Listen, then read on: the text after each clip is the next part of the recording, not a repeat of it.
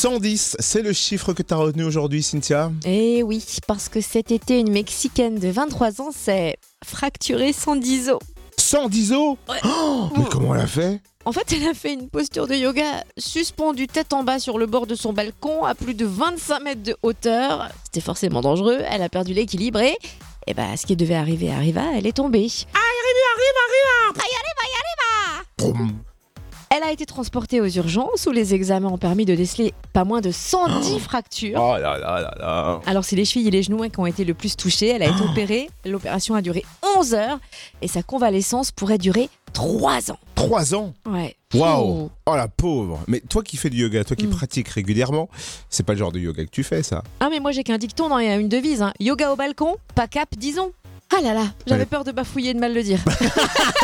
Yes C'est la victoire du jour de Cynthia Delory